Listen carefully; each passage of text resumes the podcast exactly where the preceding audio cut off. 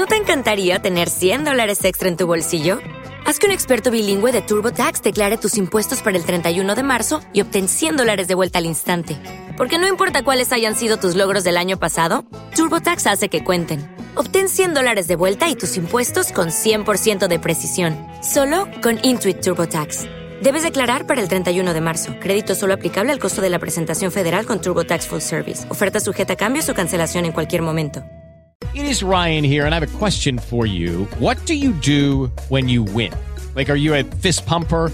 A woohooer, a hand clapper, a high fiver. I kind of like the high five, but if you want to hone in on those winning moves, check out Chumba Casino. At ChumbaCasino.com, choose from hundreds of social casino style games for your chance to redeem serious cash prizes. There are new game releases weekly, plus free daily bonuses. So don't wait. Start having the most fun ever at ChumbaCasino.com. No purchase necessary. VGW. Void were prohibited by law. See terms and conditions. 18 plus. Equilibrio entre alma mente y cuerpo. Bienvenidos a Sanamente, la cita con el bienestar. Dirige Santiago Rojas. Ante las atrocidades tenemos que tomar partido. El silencio estimula al verdugo. Eli Weissel. Buenas noches, estamos en Sanamente de Caracol Radio, un tema doloroso, pero un tema muy importante y por eso hay que alzar la voz sobre este tema.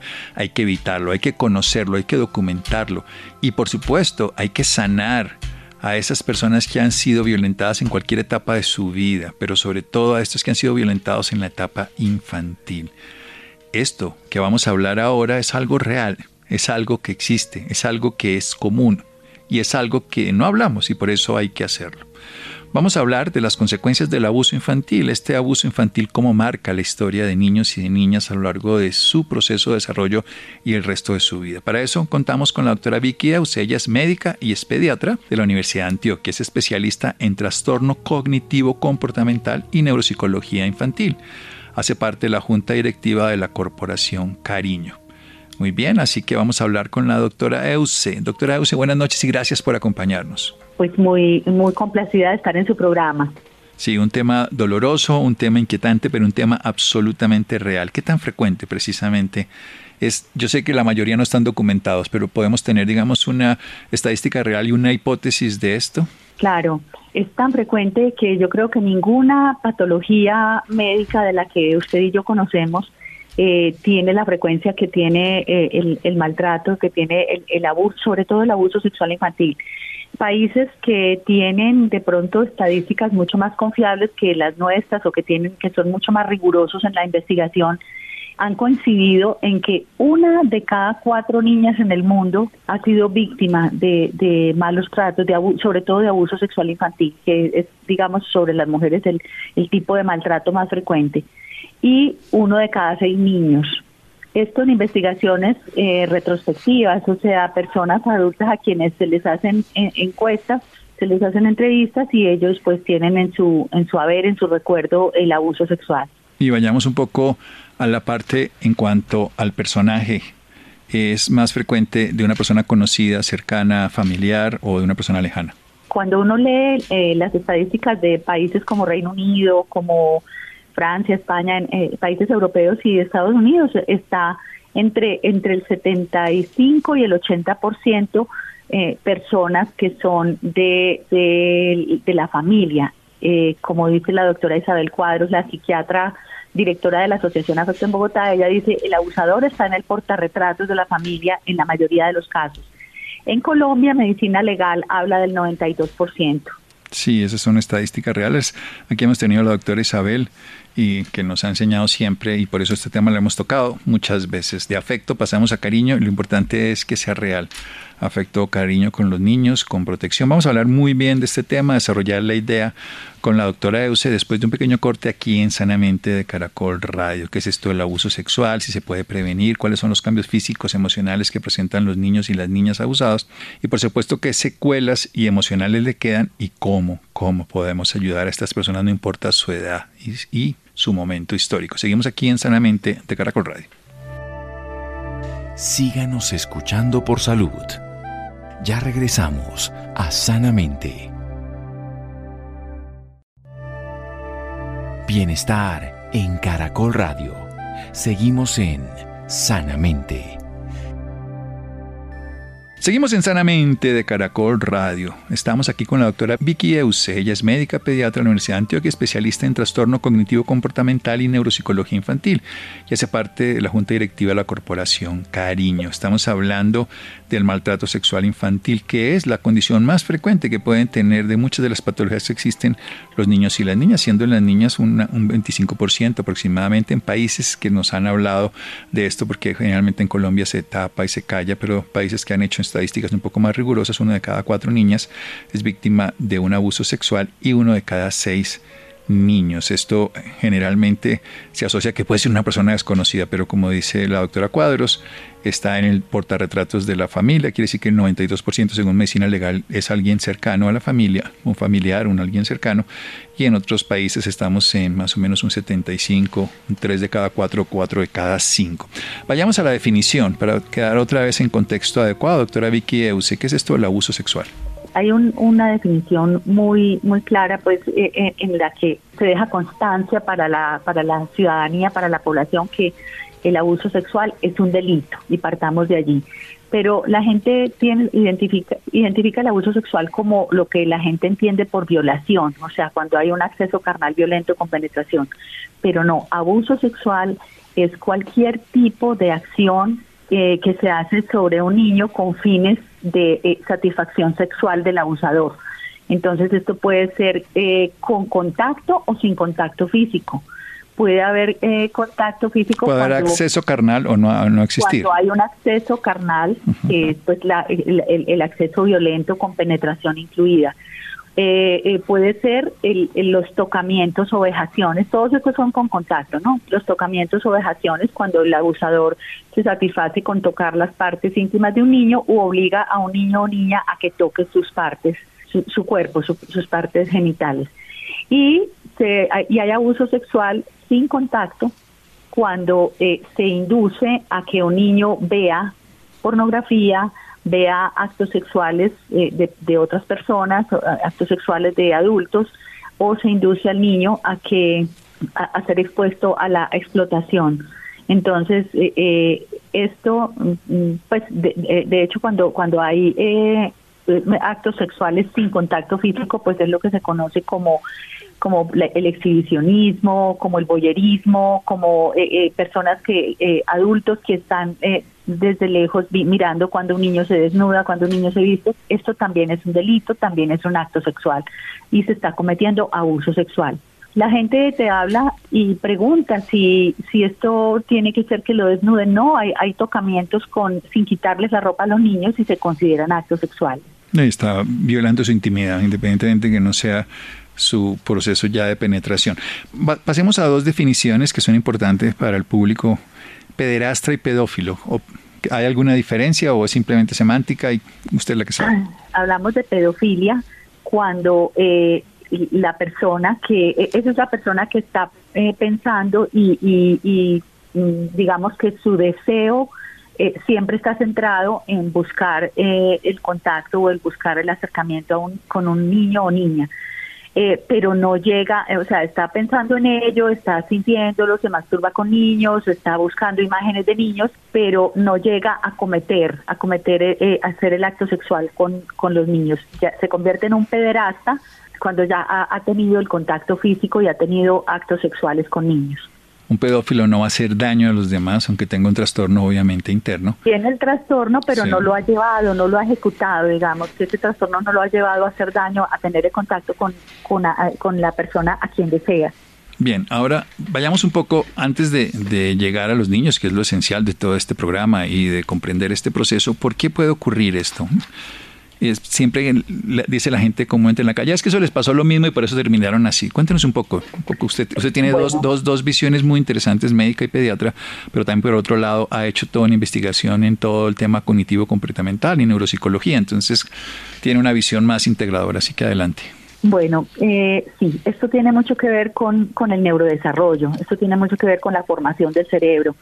Y, y eh, la formación del cerebro, pues tiene, digamos que es policausal. Hay muchas causas para que se produzcan trastornos o para que se produzcan lesiones en esa formación del cerebro. Entonces, el cerebro se inicia su desarrollo desde la gestación y los primeros años de la vida son cruciales. Digamos que la plasticidad cerebral eh, está, pues, mientras más investigaciones se hacen, eh, más se concluye que nunca termina. Realmente eh, esa plasticidad cerebral nunca termina, pero los primeros seis años de la vida son fundamentales en la formación y maduración del cerebro.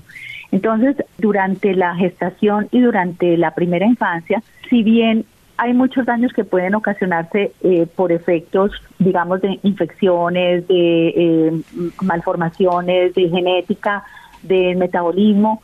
Eh, hay otros problemas que tienen que ver con el acompañamiento, otros problemas que tienen que ver con la neuroestimulación y que tienen que ver con, con el maltrato porque el maltrato produce retardos y lesiones eh, medibles, visibles en, en, la formación del cerebro. Entonces, cuando, cuando dicen que una persona que ha sido víctima de maltrato, una persona que ha sido eh, eh, víctima de abusos, de negligencia, de abandono, puede convertirse en un maltratador o en un abusador, hay, hay razones científicas para explicar ello, para explicar esto.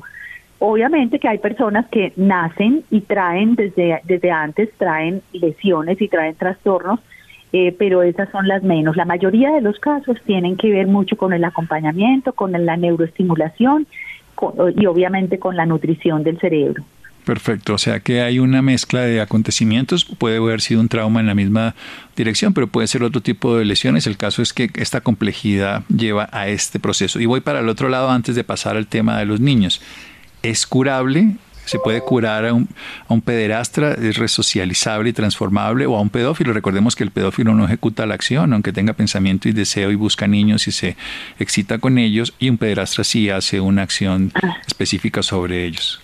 Bueno, así como la multicausalidad es la explicación al origen, también lo es, a, digamos que tendríamos que eh, separar los casos. Es, es diferente, por ejemplo, cuando eh, eh, tenemos personas que tienen comportamientos psicopáticos desde que nacen porque tienen trastornos en la en la formación de sus de, de, distintas zonas del cerebro que tienen dificultades en la conexión en las conexiones interneuronales del cerebro pues eh, esas personas mm, tienen comportamientos que son consecuencia de esos trastornos de, anatómicos y funcionales de su cerebro. Pero eh, en las personas que han tenido digamos alteraciones en esa en, esa interconexión cerebral relacionadas con el maltrato esas personas eh, generalmente tienen tratamiento tienen digamos que tienen mayores esperanzas de poder eh, recuperarse y de poder, de poder salir adelante. Y hay otro hay otro tipo de, de trastornos que es por ejemplo que alguna vez lo entendí muy claramente después de una conferencia del doctor Julio Arboleda, quien es un psiquiatra colombo canadiense que ha trabajado durante muchos años, ha trabajado en Canadá, como 35 años lleva trabajando en Canadá con abusadores, evaluando, haciendo evaluaciones forenses de abusadores.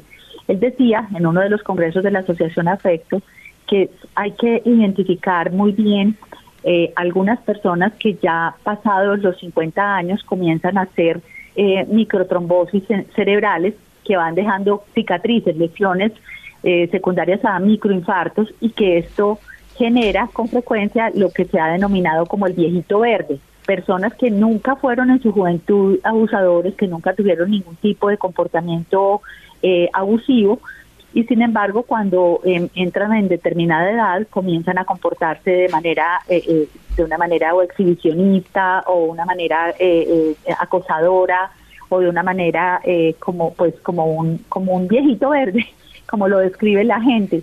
Y esto eh, está más relacionado con problemas de tipo eh, mental de, con una digamos que con una demencia vascular y estos estos pacientes no tendrían que ir a la cárcel sino que tendrían que recibir un tratamiento salud mental y recibir tratamiento psiquiátrico bueno y hablemos entonces de lo esencial los niños ya tenemos todo este cuadro ¿Qué ocurre con los niños precisamente que han tenido esto? ¿Qué ha encontrado la ciencia? ¿Qué ha observado usted?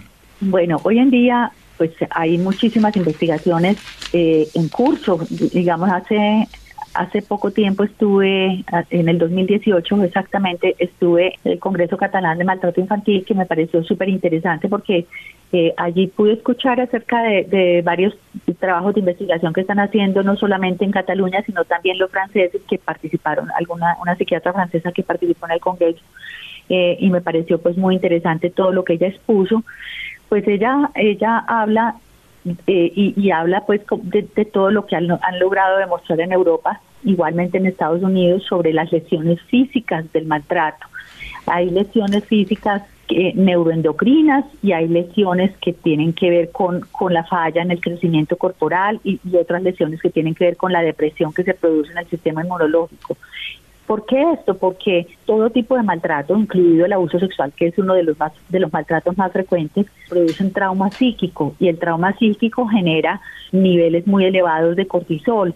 Eleva el cortisol, que es una hormona que produce la glándula suprarrenal y que es normal que se produzca cuando uno está enfrentando un momento crítico, cuando uno está enfrentando un, un momento de estrés para poderlo superar, pues es necesario que se active todo el sistema endocrino, pero cuando la persona vive el estrés cotidiano, constante, todos los días, permanente, entonces estos niveles elevados de cortisol producen alteraciones, como acabo de decir, en, en, en, toda la, en el sistema nervioso central, en el sistema nervioso autónomo, en el sistema endocrino, producen falla, en los niños producen falla en su crecimiento corporal porque los esteroides elevados frenan el crecimiento y producen depresión inmunológica, como también se sabe. Inclusive hablaban los franceses de que en este momento se están haciendo eh, investigaciones para hacer mediciones de cortisol en saliva y hacer mediciones de cortisol en sangre para poder identificar y se están estandarizando esos valores, esos niveles de cortisol para poder detectar trauma en los niños que todavía no tienen lenguaje o en, los niños pequeños que todavía no son no tienen como las herramientas para poder describir y, y, relatar sobre su sobre su trauma, sobre el trauma que están viviendo. Bien, o sea que ya tenemos por lo menos una medida mm, directamente relacionada con un estrés como lo ocurre en el trauma. Hay muchos más neurotransmisores, por supuesto, involucrados, pero los daños pueden ser locales y sistémicos, pues digamos también por daño local, si hay un acceso carnal. Vamos a hacer un pequeño corte para seguir hablando sobre el abuso. Estamos hablendo con la doctora Vicky Eusi aquí en Sanamente de Caracol Radio. Síganos escuchando por salud. Ya regresamos a Sanamente. Bienestar en Caracol Radio. Seguimos en Sanamente. Seguimos en Sanamente de Caracol Radio. Nuestra invitada de hoy, médica y pediatra de la Universidad de Antioquia, especialista en trastorno cognitivo comportamental y neuropsicología infantil, hace parte de la Junta Directiva de la Corporación Cariño. Nos está hablando del abuso sexual que puede ocurrir de cualquier manera en un niño o en una niña. Se define como esa acción sobre un niño o una niña con fines de satisfacción sexual. Puede ser obviamente con tocamiento, con contacto, y puede haber vejaciones, puede haber contacto, puede haber acceso carnal ya directamente, no necesariamente lo haya, o sea que de todas maneras es un abuso, pero hay que aclarar, y lo quiero hacer énfasis, como dijo la doctora, es un delito.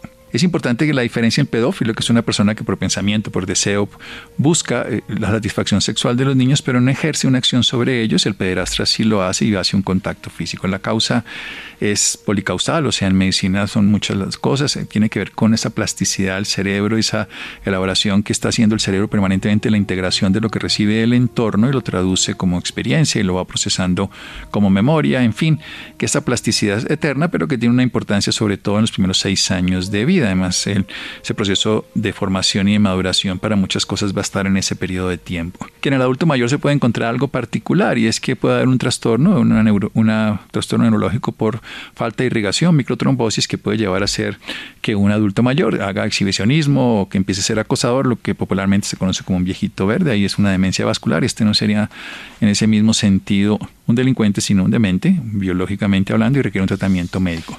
Estamos hablando de las consecuencias que puede tener también en los niños, estas lesiones que pueden ser físicas, por supuesto, por trauma, pero también psicológicas, que es un trauma que va a marcar en procesos neuroendocrinos de desarrollo, también puede alterar el sistema inmune porque se inmunosuprime, en este caso por una hormona que se produce frente al estrés, que de corta duración es útil, pero larga duración es patológica.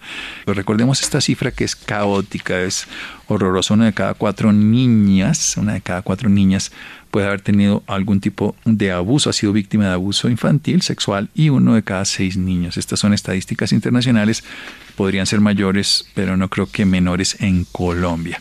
Siga, doctora, entonces hablemos un poquitico de a mediano y a largo plazo del comportamiento, comportamiento sexual, cognitivo, afectivo, social de, de personas adultas que habiendo sido niños estaban o fueron eh, víctimas de violencia o de cualquier tipo de abuso sexual? Bueno, el, el, abuso sexual realmente deja, pues, todos los tipos de maltrato, pero el abuso sexual deja lesiones neurobiológicas muy graves y pues muy muy difíciles de superar cuando el abuso comienza de, de manera muy temprana.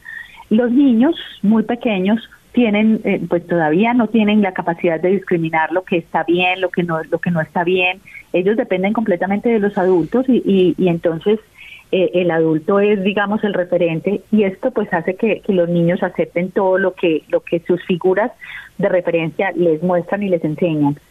Entonces eh, el abuso sexual puede manifestarse en el cuerpo de los niños o puede manifestarse también en su comportamiento.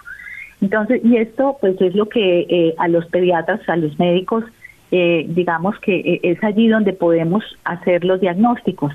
Un niño tiene manifestaciones específicas y manifestaciones inespecíficas. Es específico en el cuerpo eh, todo lo que tiene que ver con lesiones genitales o anorrectales. Es específico lo, que, lo que tiene que ver con la aparición de infecciones de transmisión sexual en un niño o una niña y es específico un embarazo en una menor de 14 años. Esos son hallazgos en el cuerpo específicos. En el comportamiento, específicos en el comportamiento de un niño, entonces el relato, un niño que habla de abuso sexual, a un niño que hable de abuso sexual hay que creerle. Bueno, ¿el síndrome de alienación parental existe o no existe? Desde, desde nuestra, digamos que desde nuestra lectura, desde nuestra experiencia, desde lo que hemos visto e investigado, el síndrome de aliena, al síndrome de alienación parental se le llama, se, se confunde el término, se le llama a muchas cosas. Con respecto al abuso sexual, no existe. Puede ser que una madre invente, eh, invente eh, historias alrededor de su ex marido mm, porque, porque está herida, porque está molesta, porque está. Pero eh, los niños no. O sea, un niño no inventa algo, no inventa algo. Que va a incriminarlo, ¿no? Sí, para que lo va a incriminar. Que, Mira, un niño no va a, ni nadie, ni un adulto va a salir a decirle a, alguien que, es un, que, que, cometió un delito, que hizo algo malo. Puede que se mienta para salirse del problema, no para meterse en un problema. Entonces el relato de los niños sobre abuso sexual es algo muy específico en su comportamiento y hay que tenerlo siempre muy presente. El comportamiento sexual, eh, comportamientos sexuales en los niños, es decir, comportamientos hipersexualizados en los niños son también eh, muy específicos. Cuando un niño habla y describe la sexualidad adulta, tiene conocimiento inapropiado sobre la sexualidad adulta, es también algo muy específico y esto nos tiene que hacer un, una alerta en esto en el comportamiento del niño. Hay otra serie de hallazgos que es en el cuerpo y en el comportamiento inespecíficos, pero que siempre van a sumar a ese cuadro clínico que se está haciendo. Por ejemplo, secreciones vaginales o, uretrales. Por ejemplo, la enuresis y la encopresis. Enuresis es cuando los niños que ya habían controlado esfínteres vuelven a orinarse en la ropa o en la cama la encopresis es cuando vuelven a defecarse en la ropa o en la cama y ya habían controlado el y, y súbitamente comienzan a hacerlo de nuevo. Esto, pues, si bien es, es una, una cosa que puede estar explicada por el abuso sexual, no es exclusivo del abuso sexual. Hay que entrar a estudiar y hay que hacer exámenes de laboratorio y hay que hacer estudios, pues, muchas veces de imágenes para poder saber. Por ejemplo, eh, eh, todo lo que tiene que ver con con el dolor abdominal, con, con las infecciones urinarias, son hallazgos que pueden corresponder a un abuso sexual, pero que no necesariamente son eh, síntomas exclusivamente de abuso sexual. Y en el comportamiento, por ejemplo, las pesadillas, la onicofagia, que es cuando se comen ansiosamente las uñas, los intentos de suicidio, los niños que se producen, que se hacen cutting, o sea, que se cortan o se autolesionan, por ejemplo, todo lo que tiene que ver con la anorexia, todo lo que tiene que ver con la, eh, eh, la, la depresión, con comportamientos depresivos, que no tienen como una explicación cercana, es decir, que no están en un duelo, que no han perdido a alguien, que no sino que no hay que el bajo rendimiento escolar cuando no hay tampoco una, una explicación adecuada. Todos, todos esos son eh, hallazgos en el comportamiento de los niños inespecíficos, pero que pueden ir sumando al diagnóstico. Y bien, ¿qué podemos hacer? Vayamos al, al niño y vayamos al adulto, en ambos casos. Al adulto que ha sido lesionado, no estoy hablando del pederastra ni el pedófilo, sino del niño siendo lesionado y del adulto que sabemos después que lo fue yo no sé si de pronto le puedo contar, puedo contar aquí lo que usted de una manera corta. Bueno, listo. Yo tengo una historia que contar. También alguna vez estuve en un congreso que escuché a una psiquiatra, esto fue en Estados Unidos, ella eh, en su congreso, era una conferencia muy grande, había era un congreso mundial, entonces había alrededor de mil o, o, o mil doscientas personas en una plenaria y ella iba a hablar sobre la resiliencia iba a hablar sobre la capacidad que tienen algunas personas de transformar la adversidad en algo positivo. Entonces ella empezó a contar la historia de una de sus pacientes y entonces contó una historia en la cual ella decía, mi paciente fue una niña víctima de maltrato físico, de maltrato psicológico, de abuso sexual y eh, vivió con una madre que era alcohólica, vivió sufrió abuso sexual por parte de los compañeros de su madre de manera que ella a los 14 años estaba huyendo de su casa y se fue a vivir con amigos y ahí comienza la historia a repetirse. Esta niña empieza también a consumir, empieza a, rodar de, un sitio a otro con sus amigos y a los 16 años es consumidora y, y está embarazada. O sea, la historia se repite. Esta niña entra al sistema de protección estadounidense, al cual la psiquiatra le hace una, una crítica grande por la falta de continuidad de, este, de, este, de los tratamientos, digámoslo así, del manejo que se le hace. Ella, cuando pues termina de contar la historia de su paciente, pone en la, en la pantalla de su, de su presentación, dice, ¿por qué algunos lo logran? ¿Por qué algunos logran salir y otros no. Y, y ella dice, hay dos cosas trascendentales que necesitan los pacientes para poder lograrlo. Pone en la pantalla una pantalla una pantalla llena de la palabra therapy, therapy, therapy, o sea, terapia, terapia, terapia, terapia, la, la, la pone en toda la pantalla como eh, para mostrar la importancia de la terapia y pone enseguida una diapositiva en la que hay una mano adulta cogiendo una mano tendida, tratando de coger la mano de, de, un niño.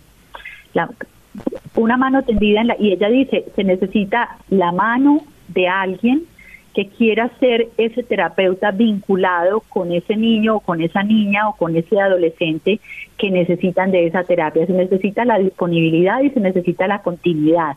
Una terapia que sea eh, donde, donde el terapeuta se, se conecte con su paciente y le, y le muestre su disposición. Esas son las dos condiciones básicas para que una persona logre disparar su resiliencia y logre salir de la adversidad. Al final Los dos lados de, de la cadena, ¿no?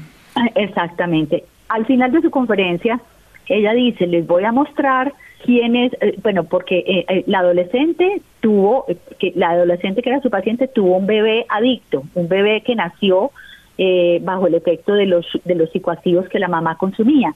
Y dice, al final, voy a mostrarles quién es hoy este bebé que nació en estas condiciones, que nació siendo un bebé de bajo peso, un bebé con un síndrome de abstinencia, quién soy y muestra entonces una fotografía de un joven graduándose con, con toga y birrete y luego muestra y dice, les voy a mostrar quién es hoy mi paciente. Y la fotografía de la paciente que nos había mostrado al principio de una adolescente embarazada, consumida por las drogas y por el alcohol, nos muestra una fotografía que es ella misma. El auditorio donde había 1.500 personas hicimos una exclamación, una oh, sorpresa, porque, o sea, se escuchó toda el auditorio, eh, eh, eh, la exclamación fue masiva porque la, la, fotografía que mostraba allí de esa adolescente que vimos inicialmente es, ella misma. es esa psiquiatra que hoy en día da conferencias por el mundo, ella logró salir de, la, de, esa historia, de ese trauma psíquico que vivió durante toda su infancia, y ella le da todo el reconocimiento a esa persona que fue su terapeuta, que tuvo siempre una mano tendida para ella y que hubo continuidad. Ella habló muchísimo de la importancia de la continuidad, de, la, de hacer un vínculo afectivo entre terapeuta y paciente. Y eso y le hace una crítica enorme a los sistemas de salud que mandan a los pacientes de, sitio a sitio. Hoy, lo ve allí, hoy lo ven allí, pasado mañana lo ven en otro sitio, en otro sitio. Entonces, donde no hay una continuidad, donde no hay confianza, donde no hay cercanía. Y es más, ella decía algo que me pareció muy importante y que resalto aquí. Ella decía, se piensa que a veces el terapeuta tiene que ser muy experto, que tiene que ser eh, con especializaciones y no, resulta que terapeuta disposición. decía, terapia es poder poner en palabras lo que se lleva por dentro. y es, y es algo que es muy importante poder tener a un interlocutor que tenga toda la disposición de escuchar. Eso es terapia. Bueno, doctora, se nos acabó el tiempo. Un tema trascendental que hemos tocado muchas veces, pero debemos tocarlo muchas veces más, pero jamás tocar a un niño. Siempre respetarlo, no abusar. Eh, vemos esta estadística que es dolorosa, la posibilidad también de atender es esencial, pero de visibilizar que esto ocurre en el 90% según la estadística, 92 en Colombia de un cercano que está en el portarretratos, como diría la doctora Isabel Cuadros. Si alguien quiere tener contacto con usted, saber más, eh, acceder a sus servicios profesionales, doctora Vicky ¿dónde la pueden encontrar? Claro, pueden encontrarme en la en la IPS Creciendo con Cariño, que es la, el centro de atención a niños víctimas, niños y niñas víctimas, niños, niñas, adolescentes y también adultos, porque ahí hay muchas mamás. Entonces, eh, eh, me pueden buscar en la IPS Creciendo con Cariño, que es la IPS de la Corporación de Amor al Niño Cariño en Medellín. IPS Creciendo con Cariño, la Corporación Amor y Cariño. Ah, eh, la Corporación de Amor al Niño Cariño. Amor al Niño Cariño, exacto. Sí. Eh, está, o sea, encuentran en todas las redes sociales, se encuentran creciendo con cariño. Está en Instagram, está en Facebook, está en, en, todas las redes. En todas las redes. Muchas gracias, doctora Creciendo con cariño. Creciendo con, cariño. Así lo necesitamos. Le mando un abrazo por esa labor. Descanse. Bueno, a usted muchas gracias por la invitación. Seguimos en Sanamente de Caracol Radio. Síganos escuchando por salud. Ya regresamos a Sanamente. Bienestar en Caracol Radio. Seguimos en Sanamente. Seguimos en Sanamente de Caracol Radio. Los interesados en nuestra invitada anterior, la doctora Vicky Euse, y sobre todo pueden encontrar esta IPS creciendo con cariño en todas las redes sociales. Un tema que siempre deberíamos conocer y que no debería pasar. Y cambiando de tema, la dermatitis atópica, ¿qué es, John Sebastián? ¿Qué es esto? ¿En qué consiste? Buenas noches.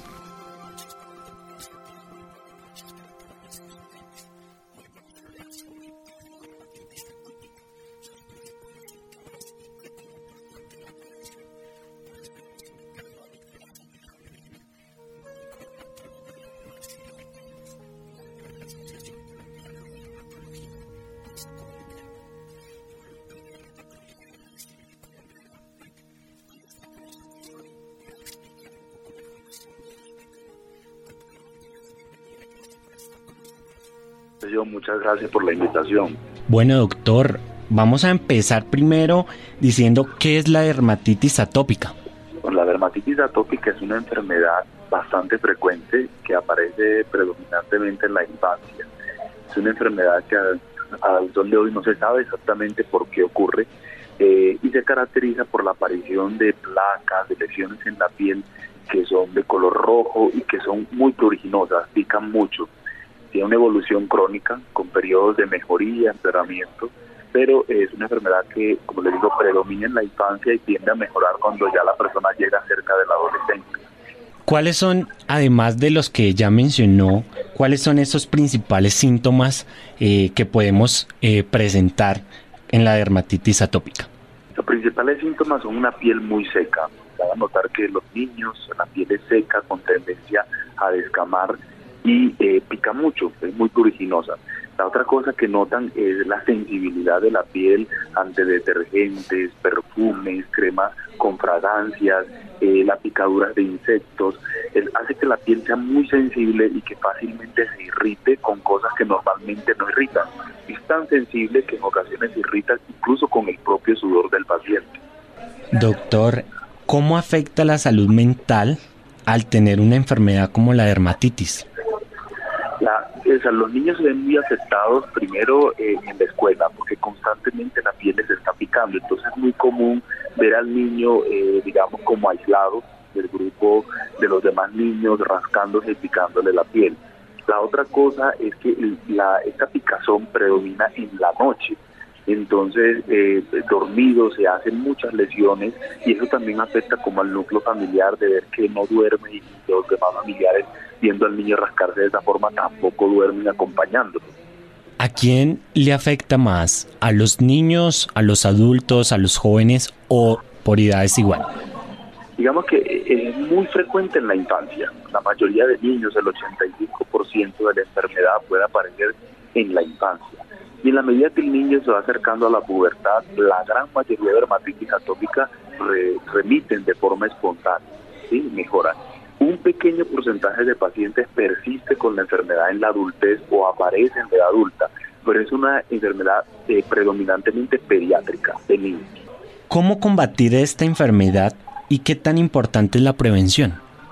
es muy difícil de prevenir porque la enfermedad tiene un componente hereditario. Entonces es muy común eh, ver padres o madres que tienen este componente eh, alérgico de dermatitis, de piel sensible, y que sus hijos eh, traen la enfermedad o traen la condición con ellos. Entonces, prevenirla es muy difícil, pero es muy importante que los pacientes que la, la presenten, sobre todo los padres, sean muy adherentes a los tratamientos, porque la, no hay un medicamento como tal que uno aplique, ordene y la dermatitis se vaya de forma definitiva. Una enfermedad, como le cuento, que va y viene, tiene periodos de mejoría y empeoramiento, pues obviamente con grado de severidad hay niños que es menos frecuente, como hay niños en donde las dermatitis son casi a diario.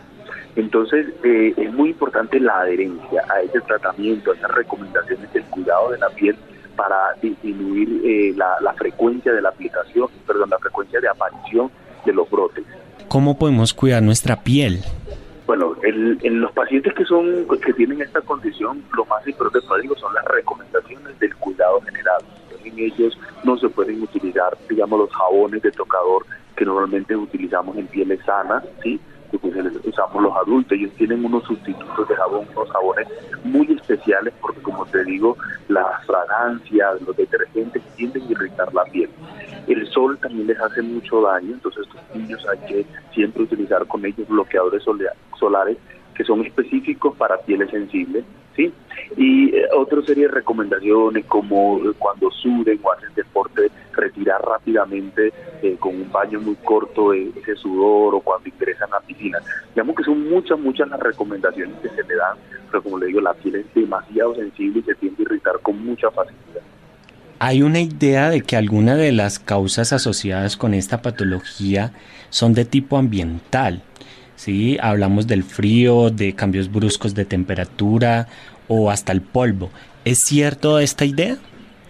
Sí, sí, sí. Lo que, lo que sucede es que la dermatitis atópica, digamos que se acompaña, podría estar acompañada de otras enfermedades que entre comillas eh, llamamos alérgicas. Entonces la rinitis o el asma o la alergia alimentaria se pueden asociar a los pacientes que tienen dermatitis atópica. Entonces muchos, digamos, alergenos, a sus eh, eh, cosas que hay en la naturaleza en el ambiente podrían empeorar o exacerbar la enfermedad, como son, por ejemplo, las flores y estar en contacto con las flores, el polen podría eh, de pronto aumentar la rinitis o la, o la, aparición de alergia en los niños. Mm, la piel es tan sensible que son es propensa a que virus, bacterias, hongos lleguen a la piel y la, y la inflamen, la infecten, eso susceptibles, susceptibles a verrugas, a la aparición de, de, muchas enfermedades infecciosas. Entonces hay muchas condiciones del ambiente del niño que se intentan controlar, pero es muy difícil. El niño juega en el colegio, juega en el parque, entonces digamos que uno puede mitigar un poco, pero no del todo se pueden controlar. Usted nos decía de que no hay como un tratamiento específico ¿Cómo lo podemos ayudar aparte de esas recomendaciones que usted nos dice del cuidado de la piel? ¿Y cuál es ese diagnóstico? Bueno, cuando ya la dermatitis está instaurada y hay medicamentos, nos contamos gracias a Dios con medicamentos que pueden ayudar a mitigar la crisis de la dermatitis.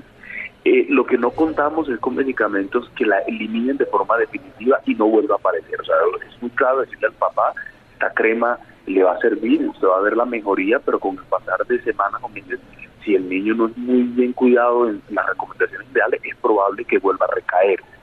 Y por último, eh, hablando del Día Mundial de la Dermatitis Atópica, ¿qué se busca con este día? Bueno, con este día se busca primero eh, dar a conocer que esta es una enfermedad que es muy frecuente. Se más o menos que el 12% de los niños antes de la adolescencia podrían presentar dermatitis atópica y tomar conciencia de que existe, que es bueno consultar, que no todos los brotes que aparecen en la piel comúnmente le decimos, al niño tiene un hongo y lo dejamos pasar. No, esto es una enfermedad que requiere diagnóstico, que requiere de tratamiento y los invito no solo a esto, sino a cualquier afección de la piel, consultar con dermatología. Somos los especialistas que dedicamos años estudiando las enfermedades de la piel y las conocemos muy bien. Doctor Nicolás, eh, muchísimas gracias por acompañarnos en Sanamente. Muchas gracias a ustedes por la invitación. Muchísimas, muchísimas gracias. Gracias a Sebastián, gracias a Mario Acosta, gracias a Ricardo Beoya. Quédense con una voz en el camino con Ley Martin. Caracol piensa en ti. Buenas noches.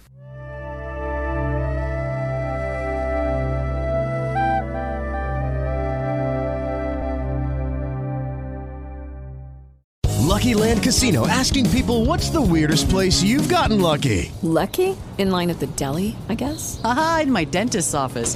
More than once, actually. Do I have to say? Yes, you do. In the car before my kids' PTA meeting. Really? Yes. Excuse me, what's the weirdest place you've gotten lucky? I never win and tell. Well, there you have it. You can get lucky anywhere playing at LuckyLandSlots.com. Play for free right now. Are you feeling lucky? No purchase necessary. Void where prohibited by law. 18 plus. Terms and conditions apply. See website for details.